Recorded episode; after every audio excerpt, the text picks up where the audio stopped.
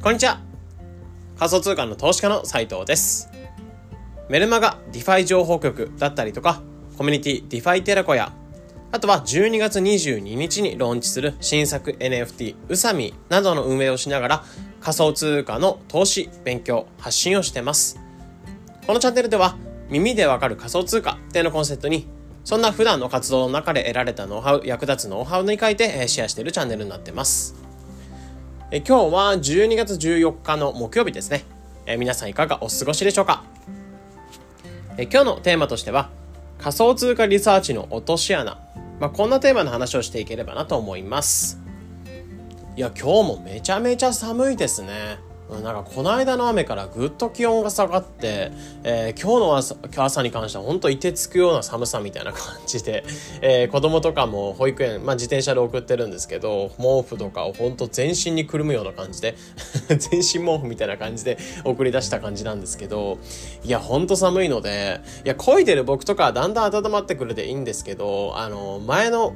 今2人子供がいるんですけど、後ろは何でするか？カバーとかつけて、あの後ろに座って暖かい感じだと思うんですけど、前の子がちょっとカバーとかがあのボロくなっちゃって新しいものに変えなきゃなんないんですけど、えー、前の子があの前に座ってる、えー、1歳の子ですね。1歳の子がちょっと、あの、寒いような感じで毛布ほんと全身にぐるぐる巻きにして顔だけしかないような状態。で、あれで風あくてるので 寒いだろうなっていうふうに思ってて、あれでよく風邪ひかないなってところで、ちょっと上の子が風邪っぽいような感じになってきたというか、うん、なんか体調悪いのかなみたいな。まあなんかそんな熱とかはないのでいいんですけど、うん、あの、上の子の方が体調ちょっと崩しがちというか、うん、なんか割とそう寒い感じに、あの、浴びせた方が強くなるんですかね。わかんないんですけど、もう着いたら手とかめちゃめちゃ寒くて、それでもまあ元気そうにしてはいるので、えー、なんか1歳とか、なんかすごいなって思いますね。なんか免疫力というか、うん、なんか元気だなと思いますね、子供って。うん。だから寒さとか寒っていう風に大人って普通に思うじゃないですか。でも子供ってまあ全身元気で、えー、なんかもう小学校とか見ると皆さん半袖半ズボンでよく生活できるなと思いますね。いや、いつからこういう風に寒いっていう風に思ってなんか嫌になっていくんですかね。まあなんですけど、ちょっと寒い中ではあるんですけど、まあ今日は暖かい暖房の部屋で、え、コツコツと作業も今日していこうかなと思います。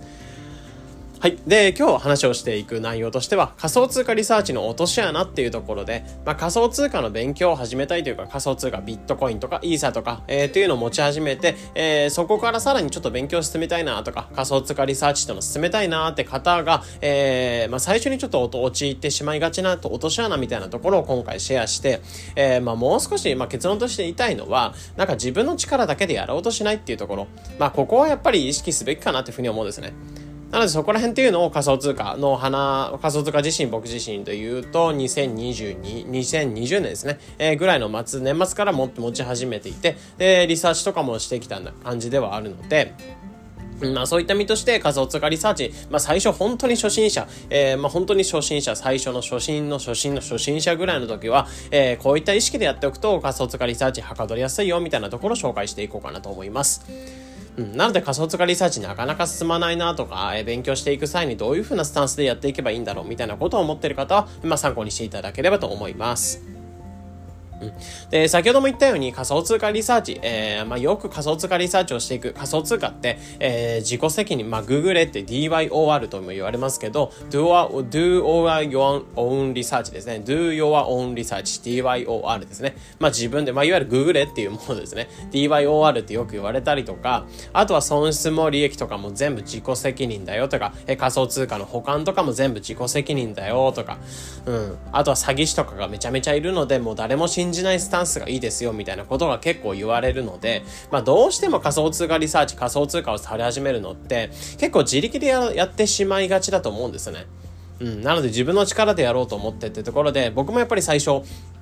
仮想通貨リサーチ、まあ、仮想通貨調べるときに DYOR っていうふうに言われていたので、えー、誰かの情報を信じるっていうところもなく、えー、かなり自分自力でやってきたような感じではあるんですけど、まあ、ぶっちゃけ、うん、まあ、これってきついなって思うんですよね。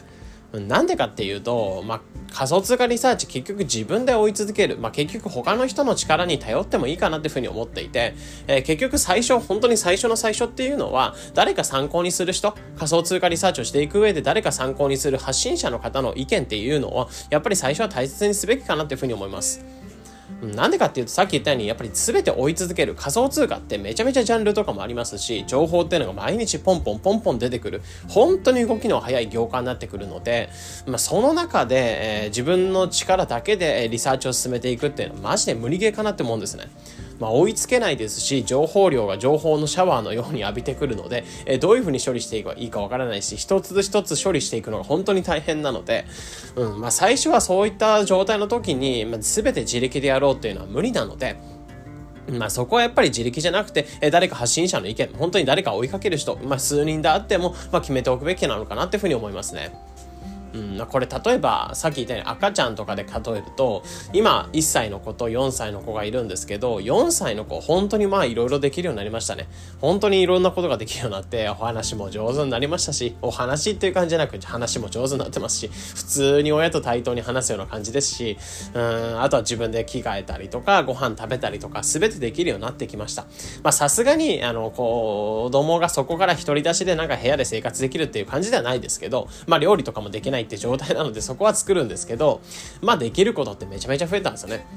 でも一方で今1歳の子っていうのは本当に何もできなくて、うん、やっと自分で立てるようになってきたりとか、ハイハイとかしてたりするんですけど、やっぱり親の後追いとかあったりとか、えー、ご飯っていうのを作ってもらって、口に運んでもらわないとまあできない。まあある程度つかみ食べとかはできるようになってきたんですけど、まあ言うてもまあ自分で何かしらできないというか まあご飯っていうものを例えば、うん、ない時にお腹空いてて、例えば親に、親がいないような状況でもご飯を何か上位できるかっていう多分無理だと思うんですよね。まあ4歳の子だったら適当にここの部屋に置いてあるようなお菓子とかなんか取ってきて食べると思うんですけど、まあ、この1歳の子って何もできないんですよね。うん、そんな感じで仮想通貨を最初に触り始めるっていう状態は本当にこの1歳とか0歳ぐらいの感じを考えていただければ OK なと思ってて、まあ、最初本当に右も左もわからないですし、どの情報が有益かもわからないですし、リサーチしていく中でどれが確かかもわからないっていうところで、やっぱりそこは発信者、まあ、実際にな業界を長く走ってきて、誰か、えー、情報とかをリサーチして発信してる人、その発信者の情報っていうのを最初追いかけていくべきかなっていうふうに思ってて、やっぱりそういった長く業界にいるからこそ、まあ、気になった情報を発信してくれてはいますし、それを噛み砕いて発信をしてくれてはいるので、まあ、そういった人たちっていうのは最初追いかけていくようなスタンスかなと思ってますね。本当にだ急にそういった1歳とか0歳の子が話したりとか、立ったりとか食べたりとか、えー、そういったものができていく。まあ、ように仮想通貨とかにおいても、徐々に徐々に自分でリサーチをしていくというか、自分のスタンスみたいなところ、まあ、情報、まあ、本当に人だけ、人に頼りすぎてしまっては良くないと思うんですけど、やっぱり最初はその人の発信してる情報っていうのをまあ追いかけつながら、え自分の中で投資スタイルとか、リサーチのスタイルとか、リサーチのなんかスタイル効率化みたいなところを測っていくみたいなところ。まあ、そことして最初はやっぱり発信者の、まあ、いわゆる踏み台にしていくっていう言い方はあれですけど、うん、いわゆるその発信者っていうのを踏み台にして自分が独り立ちしていく。まあ子供が本当に今4歳とか1歳ではありますけど、えー、そんな感じでそこが5歳、えー、6歳、まあ例えば10歳とか20歳ぐらいになったら本当に独り立ちしていくと思うんですよね。うん。まあそんな感じで子供が本当に一人前になっていくように、最初は本当に赤ちゃんというか、まあ、市場に入ってきて右も左もわからないんだったら、まあ、最初は本当にそこは変なプライドは捨てて、えー、他の方の発信の、まあ、発信の分かりやすい方とかをチェックしておきながら、まあ、そこで情報をリサーチして最終的に独り立ちしていく。うん、まあ、そういったスタイルっていうのが最初はいいかなというふうに思うので、まあ、本当に仮想通貨リサーチの落とし穴としては、グーグルとか自分の自己責任だよっていうふうに言われたりはするんですけど、まあ、そこを別に、うん、すべて自分でやろうとせずに、まあ、ちょっと発信者の意見に頼っていく。まあ、これなんでかっていうと、すべての情報っていうのを追いかけていくのは難しいので、やっぱりその発信者の目を通して発信された情報っていうのをもとに、まあ、自分の中で興味とか、えー、興味とか関心っていうのを作っていく。まあ、そこで業界に少しずつ慣れていって、えー、自分の中で監修とかリサーチのスタイルとか、えー、あとは投資スタイルみたいなところを固めていって、最終的に独り立ちしていく。まあ、こういった流れでいいかなっていうふうに思うので、まあ、本当に最初は全て自分でやろうとしないっていうところ、まあ、ここを意識していくと仮想通貨リサーチっていうのははかどりやすい、え、勉強っていうのが進みやすいのかなというふうに思いますかね。